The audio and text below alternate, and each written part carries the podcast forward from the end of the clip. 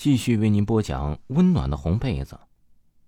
嘟嘟嘟嘟，看来哥们儿啊是睡得太沉了，许久没有接电话。阿凡便发的信息过去：“哎，老婆，你身上可真香，嗨，搂着你睡啊，感觉暖和多了。”睡在家里的哥们儿搂着怀里的女人，说着醉话道：“呵呵。”滴滴滴滴。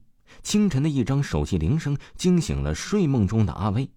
喂，哥们儿，看看几点了，还不起床啊？阿凡在电话里喊道。阿威看了眼四周，又看了看手机。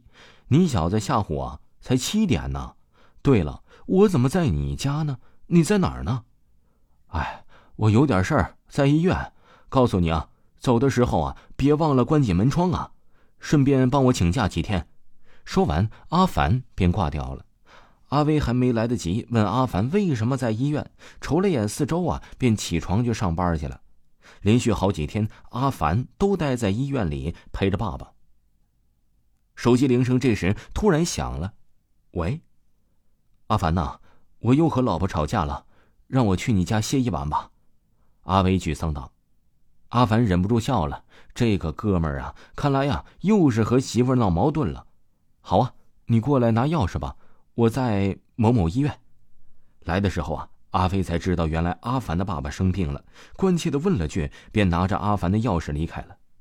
几天后，砰的一下，病房的门被打开了，警察走了进去。请问哪位是阿凡先生啊？阿凡吓得立马站了起来，我我我叫阿凡。好，麻烦你跟我走一趟。警察严肃道。阿凡顿时一时懵。警察先生，到底发生什么事儿了？接到举报，我们在你家里发现了一具尸体，所以想请你回去协助调查。阿凡听后大惊：“尸体？那警察先生，那那个尸体，该不会是我哥们阿威的吧？”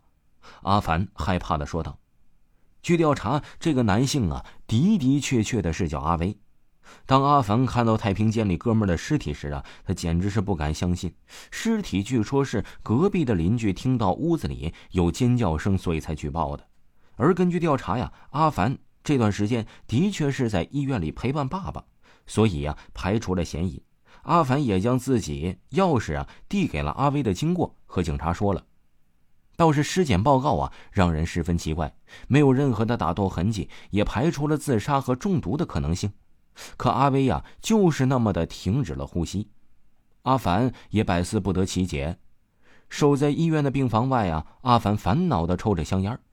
忽忽然一阵冷风袭来，阿凡有些睁不开眼。当再次睁开眼睛的时候啊，阿凡却突然惊呆了。面前的竟然是哥们阿威。阿威，你是谁呀？你到底你你你怎么会突然死了？阿凡忍不住问道：“阿凡，阿凡，记住，千万别回家，千万别回家，千万别睡那儿。”突然，阿威发出了尖叫声，莫名其妙的又消失了。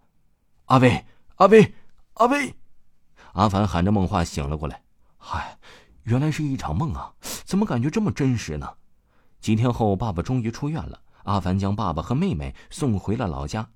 当阿凡回到家里的时候啊，已经是午夜时分了。站在家门口，阿凡有着一种异样奇怪的感觉。吱呀一声，随着钥匙的旋转，门被缓缓的打开了。顿时，一阵冷风扑面而来，好凉啊！阿凡不由得从心里一声惊叫：“好凉啊！”听众朋友，本集播讲完毕，感谢您的收听。如果呢，您喜欢维华讲的鬼故事的话呢，就可以听一下维华的呃另一部专辑，叫《乡村鬼事》。点击维华的账号，在第一行就可以看到“乡村鬼事”这四个大字了，一定不要错过。咱们下期再见。